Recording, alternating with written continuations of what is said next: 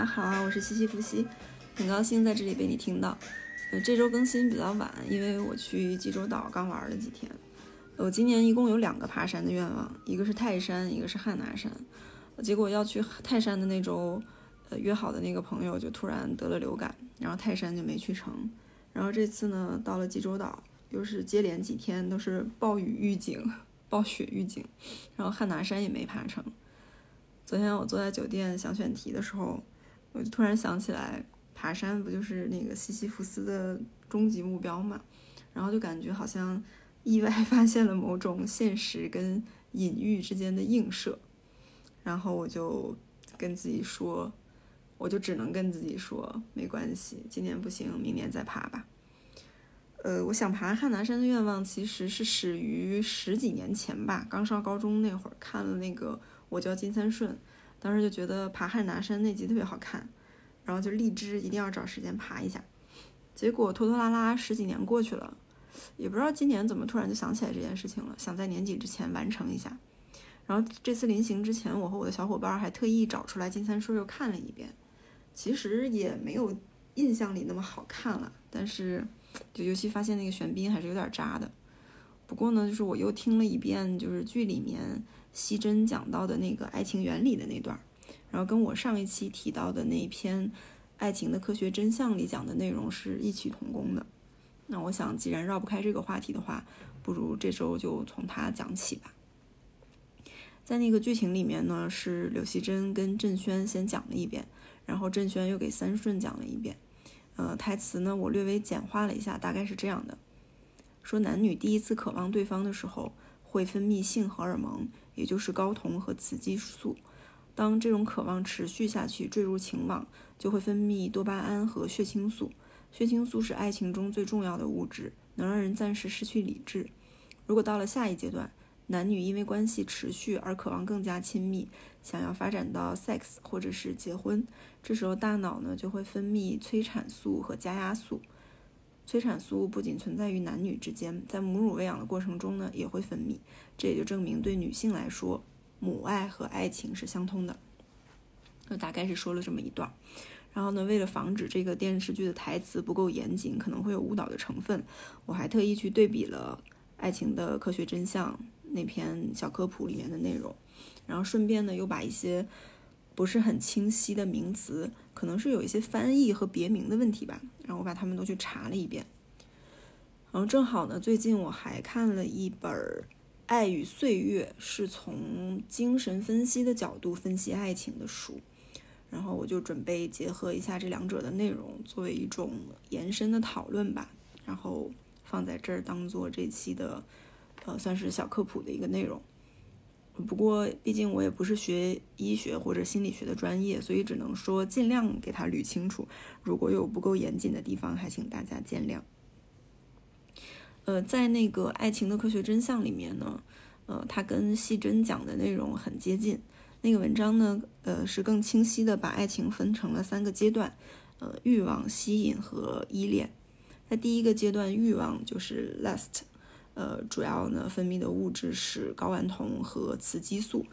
这个也是跟西珍讲的是完全吻合的。然后查了一下，就很神奇的是，睾酮它不仅属于男性，女性也可以分泌。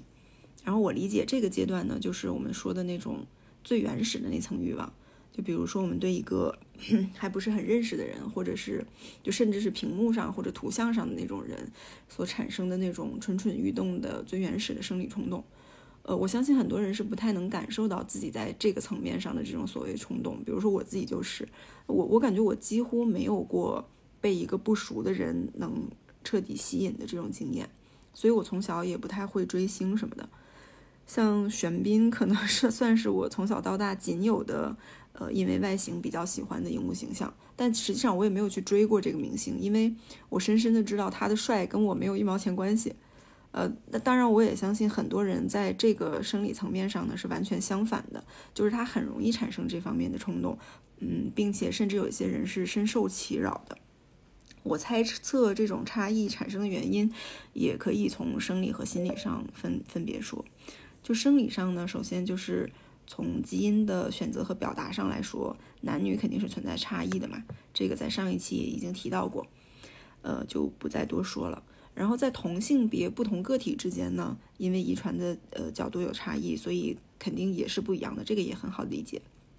那其次呢，就是从激素分泌的角度，呃，成年男性分泌睾酮的量呢，大概是女性的二十倍。光就这一点来说呢，男性的身体欲望比女性强很多，我觉得也不难理解。然后另外就是同一个个体，它在不同的时期和不同的情况下，它也会有差异。比如说女性在排卵期，雌激素水水平是会上升的，然后这个时候呢，就是会更容易产生性冲动。而且研究发现呢，经常健身的，尤其是做大重量训练的人，会比较促进睾酮素的分泌，所以很多健身的男性，他的那个身体的欲望就会更强烈。我之前有加到过一个人，我跟那个人没有见过面啊。我们当时是聊了很长一段时间以后，他跟我说他其实结婚了，然后他只是想找一个单纯的睡伴，就是 P Y 这样。呃，我就问他具体是什么情况，我说你这样不怕你媳妇儿发现吗？他说，因为他常年健身，所以他能特别明显的感觉到自己健身以后，身体对于 sex 的需求是非常强烈的，尤其是做完腿部相关的训练。但是这些需求在他媳妇儿那儿呢是得不到满足的，因为他说他是欲求特别强的那种，就两个人的欲求总是不太匹配。他俩谈恋爱期间甚至因为这件事情分过手。可是后来他发现，其实他内心深处还是很爱当时的这个前女友，所以两个人又很辛苦的复合，然后又结婚。但是女生又确实没有办法完全满足他的需求。我说那你这样出来找的话，你不会觉得对不起你这个很爱的老婆吗？他说他老婆对这件事情是默认接受的状态。嗯，我也不知道真的假的，然后我也不知道这个人的代表性是怎么样的，但至少它是一种印证吧。然后在心理或者精神层面上，差异可能是会在于说，有一些人会更习惯于压抑那种非常本我的那种原始需求，久而久之的话，因为压抑的过多，这种感受就就真的不存在了，或者说感知不到了。我觉得，尤其是跟西方人相比，咱们东方这种语境下，大部分人的表达和感受。都会更内敛、更含蓄，然后欲望这个词，尤其是性欲望这个词，常常是以那种被妖魔化的形象出现的。我觉得，在我认识的同龄人里面，真正特别勇于展示自己性魅力的人，那个比例，我觉得是少之又少。而且，在极少数的愿意去展示魅力和表达欣赏的那些人里面，又往往把握不好分寸。比如说，把低俗当狂野，把粗鲁当直率。嗯，比如我在那个一零四那一期的开头讲到的那个失败的那个电影局，我按编号排的话，应该到小 I 了。这个人他就是一个常年做高强度体能训练和球类训练的人，将近一米九吧，两百多斤，然后整个人的气质就是一副那个行走的荷尔蒙的感觉。他当时是不停的在跟我强调有多喜欢我的外形，然后有多一见钟情啊，都想跟我搞对象什么的。本来这种就是纯身体的吸引，我是按说我是完全不以为意，我都没答应他要见面。可是是因为他有一天给我打了个电话，他说我也不是那种特别有经验、特别会撩妹的人。你说我好不容易遇到一个喜欢的，用我这种直男的思维表达一点真诚，他说你就不能别老怼我吗？你就不能态度好点，给我一个见一下的机会吗？我当时觉得一个硬汉话都说到这个份上了，就见一面吧。结果见面那天呢，这个小艾就是一个怎么说，就是那种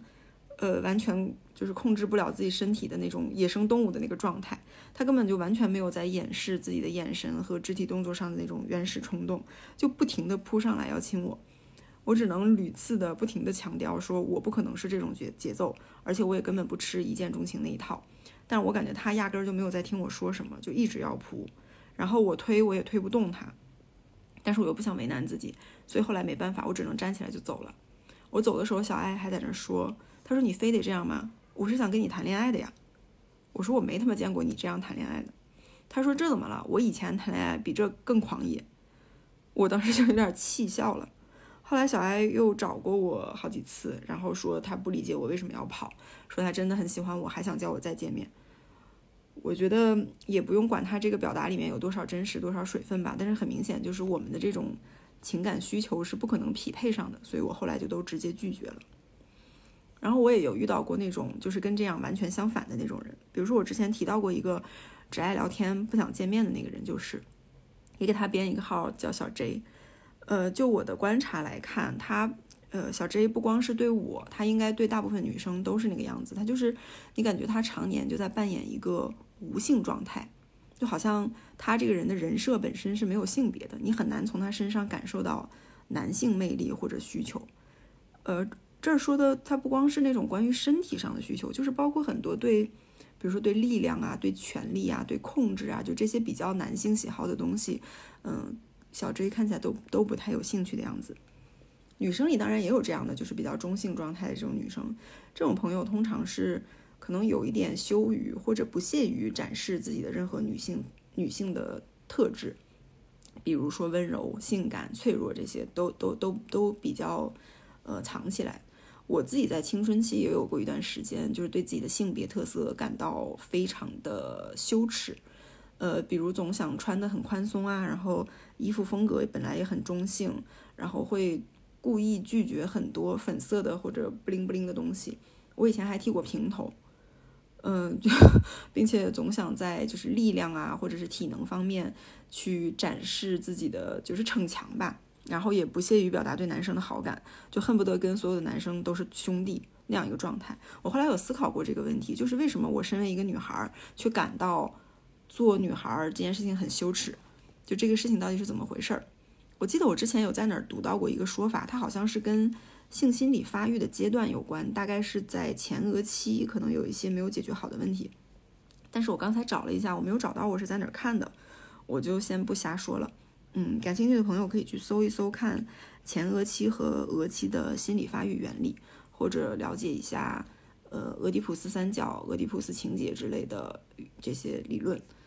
嗯，像小 J 的话，我知道他是从小父母已离异。而且离异之前，他爸妈的关系也不好，呃，我觉得这些多多少少肯定有影响到他的性格和亲密关系的这个发展。呃，总之呢，以上呢就是欲望这个阶段大概会出现的一些情形和对应的讨论。呃，那第二个阶段呢就是吸引力 （attraction），呃，这个阶段呢会分泌的物质有多巴胺、肾上腺素和血清素，呃，这也就是人们最上头，就是最最最疯狂狂热的那个状态。在这个阶段呢，人们可能为爱神魂颠倒，甚至达到茶不思饭不想，有时候觉也不用睡的那个境界。我先分别解释一下这三种神经递质吧，应该都是神经递质。嗯，多巴胺呢，我们肯定非常的熟悉。有的人呢，呃，有时候吧，人们把它称作快乐因子。实际上，研究发现呢，多巴胺并不是直接带来快乐，而是通过作用于大脑的奖赏和成瘾机制，带来一种就是很新鲜的满足感。多巴胺的分泌呢，往往是非常短暂的，而且需要就是不断增强的和全新的刺激，它才能持续分泌，持续带来快感。科学界呢，把这种快感命名为奖赏预测误差。所以简单来说呢，追求爱情可以带来多巴胺，带来满足的快乐，但是拥有爱情并不能。当爱情成为习以为常的事情的时候，多巴胺将不再产生。有些不断追求新恋情的人，他跟他其实跟很多别的成瘾机制是类似的，呃，包括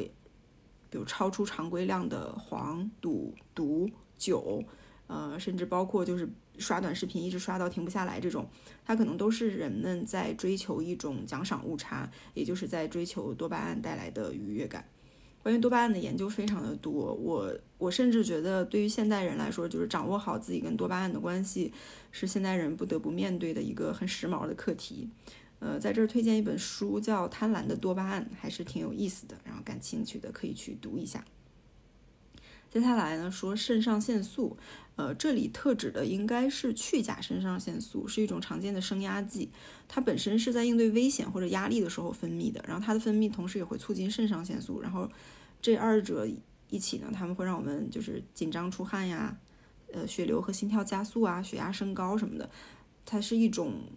呃备战状态，让人保持警惕和兴奋的这种。嗯，在但是呢，在喜欢一个人的时候呢，这个去甲肾上腺素也会分泌，然后呢，它就会带来那种怦然心动的感觉。呃，如果它分泌不足，会影响人们行动的实施。所以呢，有人会说肾上腺素是为爱情壮胆的激素，但如果分泌，诶，它不是激素吧？但如果分泌过多，呃，它也会让人心悸、恶心、颤抖，然后会引起一些跟小焦虑相关的症状。呃，去甲肾上腺素跟多巴胺之间应该也是互相作用的，具体原理我就没太细看了。大概好像是说多巴胺是作用于大脑，肾上腺素是作用于身体，然后二者相辅相成去完成这个爱情的行动。有一个很著名的心理学现象，呃，叫吊桥效应吧，好像是说人们在那个就是比如让一个人在危险的吊桥上行走，他就会比较紧张嘛。然后这个时候呢，让吊吊桥上出现一个异性，嗯，还有一些别的。对比实验，然后呢，就发现走异性的走走走走吊桥的这个人呢，会更容易对这个异性心动。我记得我以前去蹭心理学的课的时候，那个教授特别可爱。他讲到这个原讲到这个原理，他说，呃，你可以在你暗恋对象每天早上跑步的时候，想办法去多跟他偶遇几几次，甚至呢，就是你蹦出来吓唬吓唬他。那个时候他肯定心跳加速，肾上腺素急速分泌，然后他可能就很轻松的就能爱上你。当然你要把握好度，因为下运下猛的话，也可能会撅过去。嗯，就这么一个原理。然后下一个呢是血清素。也就是五羟色胺，胺，嗯，前面有提到过，它是爱情中最为重要的化学物质之一。呃，血清素分泌充足的话，能够让人感到幸福和满足，让人更有耐心，然后就是更愿意花，就是多花一点时间去，比如说等待一个奖励的形成。在我们的日常生活中，很多人的这个抑郁、焦虑或者是暴躁，它可能都是由于血清素分泌不足导致的。所以很多抗抗抑郁的药物，它的原理就是阻止血清素的浓度过分降低，或者直接去补充血清素。有一个说法是说，现在的研究还没有发现血清素低到底是抑郁症的原因还是结果。嗯，这个我就没有再细查了，是这么一个说法。然后这儿还有一个性别差异，是说男生分泌血清素的速度要比女生快百分之五十七，所以呢，女生往往会更需要。更多的时间来平复情绪，然后有一些在比如说经前综合症的时期，呃，女生的血清素含量也会比较低，所以她那个心情不好不是装的，多喝热水应该也没有用。嗯，但是哪些是有用的呢？就是运动啊，晒太阳，然后吃一些特定的食物，比如黑巧吧，好像还有按摩什么的，这些呢是有利于提升或者维持血清素的浓度的。嗯，用西珍的话说呢。血清素会让人暂时疯狂，让爱情变得盲目，让人无法意识到对方的缺点。比如他们剧里面的一个朋友，那个女朋友很难看，大家都劝这个男生分手。希珍说：“你现在劝没有用的，因为血清素还在分泌呢。”那说到这个盲目呢，这个阶段好像应该是还会有一个叫苯乙胺，会让人增加精力、信心和勇气的东西。缺点好像也是有点影响恋爱智商吧，就容容易让人变成看不见缺点的那种恋爱脑。呃，它的分泌期间大概也是三年，呃，但是因为这个在这篇文章里没有讲，我就没有再去细细查。呃，然后我觉得很巧的一点呢，是对恋爱脑或者上头阶段的这个解释，除了有化学物质的证据链做支撑，其实也有精神分析的理论做支撑。在《爱与岁月》里面有一章专门叫做理想化、幻想和幻象。那书里面认为说，理想化呢是浪漫爱情的核心，是爱情魔力的源泉，但也因此呢是最容易破碎的根源之一。就在精神分析界，呃，会认为说理想化是一种退行的行为模式，因为一个理性的成年人，他本来是应该可以客观的估计身边的人事物，而只有婴幼儿。嗯，尤其是全能时期、全能、全能、全能自恋时期的婴幼儿，他才会有一种不切实际的理想化评估，以及说，就他觉得说我想要的都能得到这样的幻觉。我之前真的有碰到过一些，就是一上来就表达说，哦，我觉得我是完美女性那样的人，就他们表达的那种高度的赞美，会让我从 头皮到脚趾缝都感到不适。我虽然很难判断这些人到底是因为血清素和这个苯乙胺分泌太多了，还是因为他们这个比如说精神和人格发育水平不是很完善，还是说人家可能就是随口说说，然后结果我给当真了。但是不管原因是什么，我这边还是会保持着我自己的理性部分。就我既不会认为别人是完美的，就是我我我也不相信有完美的人存在，我也不会想要给别人呈现一个完美的人设。相反，就是。那些越是说我完美的人，我越会想要远离他们，以免未来被那个理想化幻灭的时候那个失望给误伤到。而且我还遇到过一些一种人，他们即使把对方理想化，实际上也不会付诸什么实际行动，就感觉是一种非常空想的理想。比如我之前认识一个朋友的朋友，他叫叫他小 K，我们很多年之前就加过微信，但是一直没有当面交流过。然后一直到去年的有一天吧，我换了一张自拍头像，小 K 呢就突然跑出来跟我说话，因为我们有共同认识的朋友，然后他还专门去找了我那个朋友，说那个谁谁谁的照片我可太心动了啊，太喜欢了，然后就跟我朋友打听我是不是单身。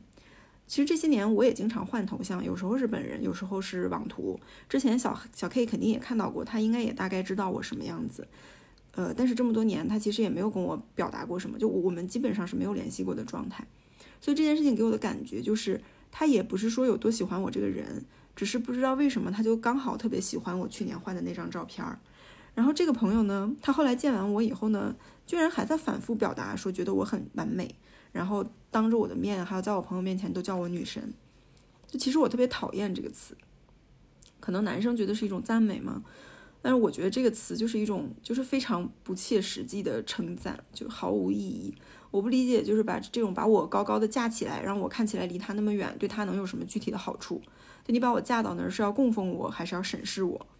我觉得就是明明两个人还没有什么深入的了解，然后硬是要把一种非常理想化的投射强行的加到我身上，你根本都不了解我，你怎么知道我完美不完美？我觉得这就是一种非常投机取巧的草率的举动。而且小 K 呢，他其实也只是在语言上把我高高的架起来，然后在行动上，我就感觉好像他基本上也没做什么。就一共当时大概有两三周的时间，他可能叫我吃了两三次饭，然后其中有一次我还有事儿，我还拒绝了。然后他就觉得哦，我没有给到他理想中的那种热烈回应，然后他就扭头走了。然后很久以后，小 K 还去跟我们认识的朋共同认识的那个朋友说，他说算了，我努力过了，人家也没看上我。我是真的挺喜欢这个类型的，什么什么的。就我跟我朋友听完，就只是摇头，我们也不知道能说什么。我也不知道这种人是不是肾上腺素分泌不足，所以缺少持续行动的动力，还是什么。但给我的感觉就是，他突然走过来，把我摆在架子上，然后看着我没什么反应，又立马扭头走了。然后我还得自己吭哧吭哧从架子上爬下来，就真的就挺莫名其妙的。我之前还认识另外一个人，叫他小 L 啊。我们前后相处两个多月吧，这个人在心理方面的问题应该还挺多的，他自己也这么说。然后其中我的猜测之一是他可能有一点自恋方面或者自恋人格方面的障碍，当然我没有资格做诊诊断，我只能是猜测。我记得小 L 很骄傲的跟我说，他同事问过他，呃，说问他交过的女朋友，还是说什么有过亲密接触，我忘了原话怎么用的什么词儿，问他有多少个，有没有五十个。然后他当时就很神秘、很鬼鬼魅的一笑，就大概意思就好像是表达说啊，那你可是小瞧我了那样。后来有一天，我刚好就看到一个嗯咨询大师的案例课吧，一个美国的教授在分析自恋的问题。呃，他说有这样一种人，就是在自恋的基础上滥交、迷恋、失望，然后呢往复在这种痴迷、分开、痴迷、分开这样连绵不绝的循环之中。然后我当时一下就想到了他，就这种人表现出来的心理特征呢，好像有点就有点像一岁之前的那个婴儿，因为那个就是全能自恋时期，因为那个阶段的孩子对世界是没有完整的认知的，所以他会有一种比较不切实际的全能自恋感。比如他饿了，他就会哭，那母亲就会过来哺乳。在婴儿的大脑里呢，他就会认为我很强大，我想要乳汁，我就制造了乳汁。所以在这个阶段，孩子如果得不到满足，他就可能会有自恋挫败的问题。那如果满足和发育的比较好呢，也有可能会逐渐消退自恋，然后慢慢形成理性的认知，就是可以清楚的知道自己和他人、自己和世界之间的关系。但如果母亲在这个阶段是过度满足的状态呢，那又容易让这种高自恋的状态呢保留下来。小 L 在刚认识我的时候，也是把我描述成一个，嗯，完美女神那个状态。就她当时，反正眼神、嘴角，我感觉是能看出来是那种藏不住的喜欢。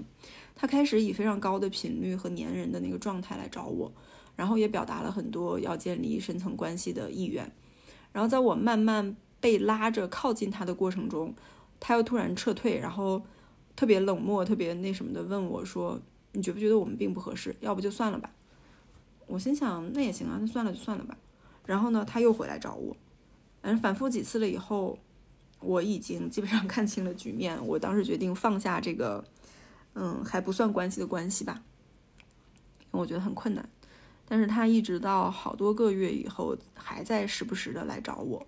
我从他说话的语气和内容判断的话，我觉得他应该不是有意在扎我，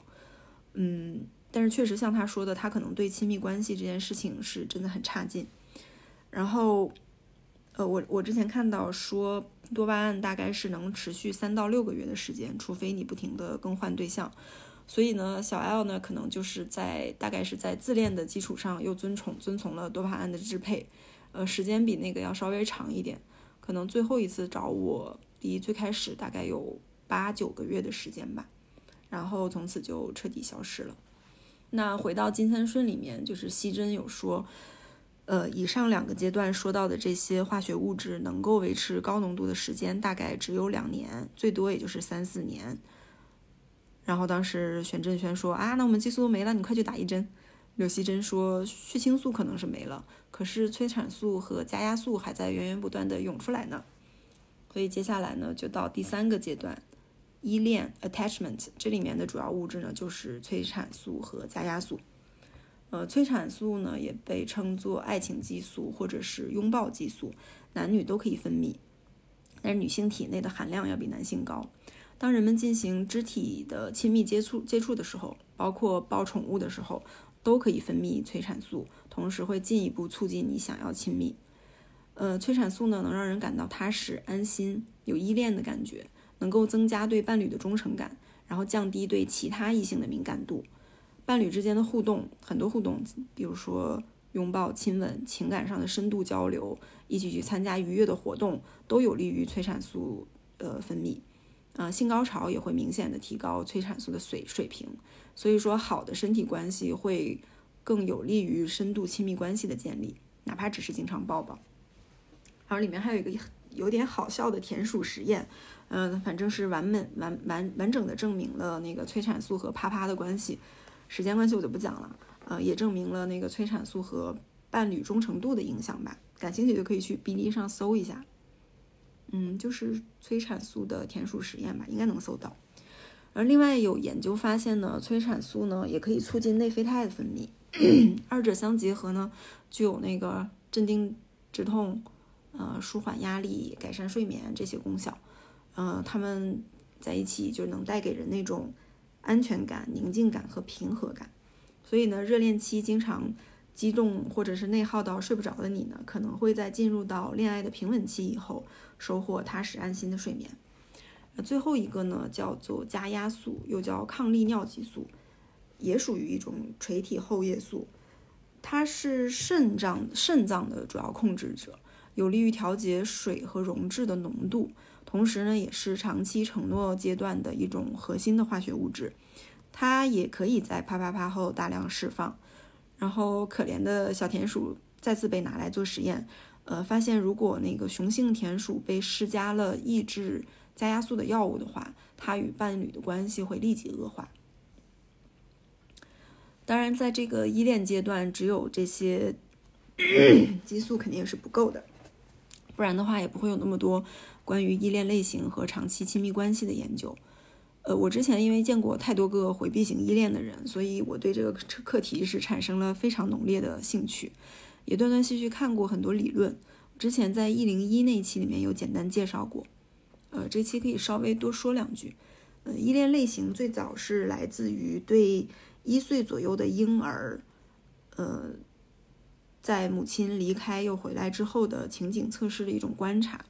它就是把很多对儿母婴放在一个新的环境里面，当母亲在场的时候，几乎所有的婴儿都会忙碌的去探索新的环境，但同时眼神也会去留意自己的母亲。但是当母亲短暂离开又回来以后呢，婴儿们的行为模式就有差别了，会演会显示出安全、焦虑和回避这三种不同的行为模式。后来把这个理论引申到成年人的亲密关系里面呢。可以把那个焦虑程度由低到高作为横轴，回避程度由低到高作为纵纵轴，这样呢就把行为模式分成了四个象限，从一到四分别是矛盾型，也就是恐惧型，二象限是疏离型，也就是单纯回避的类型；三象限是安全型；四象限呢是焦虑型，又叫痴迷型。举一个简单的例子，就是比如说你的对象一天没联系你，你也不知道为什么，这个时候你觉得你要疯了，你发了 N 个短信，打了 N 个电话，甚至去找了他的什么同事、老板、父母、邻居，那你大概率是焦虑型。如果说他没有联系你，你也不想联系他，甚至说他联系了你，你也不想理他，你总想躲一会儿。呃，那排除别的原因的话，大概率就是疏离型。如果能够保持在一个平衡的点，一般是安全型。如果是一会儿焦虑一会儿冷漠的话，那可能就是矛盾型或者叫恐惧型。其中就是当焦虑和疏离的人如果是一对儿的话，那他可能是一种无限的恶性循环。呃，因为回避型是那种你找他他就躲，你逼他他就躲得。逼他越紧，他就躲得越远；你越焦虑，他越嫌烦；你不理他，他又回来了；你一回应他，他又要跑。所以呢，这一方越焦虑呢，对方就会越疏离，所以是一个恶性循环。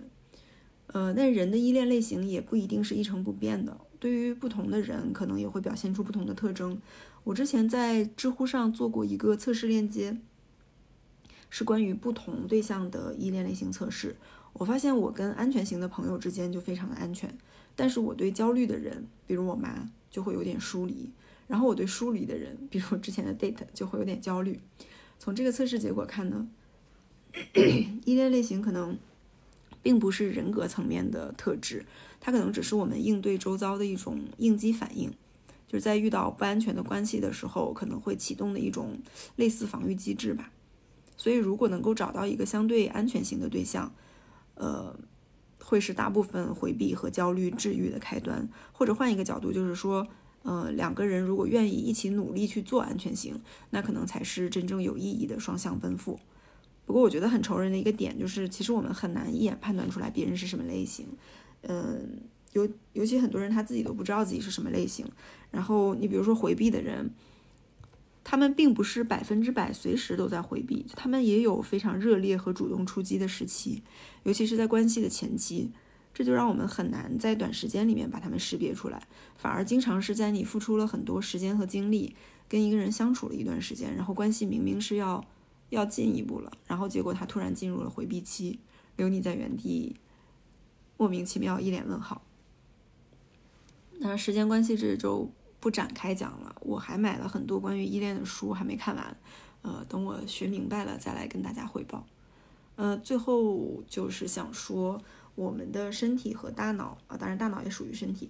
呃，是真的挺神奇的。所以我觉得那些天生就很擅长恋爱的人，一定是因为他们的身体在自动良好的运转着，然后帮你解决了很多问题。但是对于那些总是在某些方面有问题的，可能应该多了解一下其中的原理。然后看看有没有可以解决的方案，比如说有的人他天生可能血清素的含量偏低，有的人他是合成催产素的功能不完善，然后有的人呢他是心理发育过程中可能有一些不能完善，没有能完善处置的部分，那也许可以通过有意识的去控制自己的行为模式，嗯，来帮助自己去获得更高质量的亲密关系吧。再比如就是我们明知道多巴胺来得快去得也快。那如果想要建期建立长期稳定的亲密关系，其实我们可以更有意识的去创造，比如说互动的机会，给身体一定的时间来制造足够的催产素和加压素，而不是凭着身体的本能的喜新厌旧，不停的去更换枕边的人。那最后 回顾两句金三顺里面的台词，就是三顺是在被渣男劈腿抛弃以后吧。然后郑轩对三顺说：“嗯，别太恨那个人，说那个人只是忠心的按照自身的化学反应来行动而已。”然后三顺呢是在雨中爬到汉拿山的顶上那天说：“嗯，尽情的去爱吧，就像不曾受过伤一样。”那今天就到这儿了，最后祝大家圣诞快乐啦，拜拜。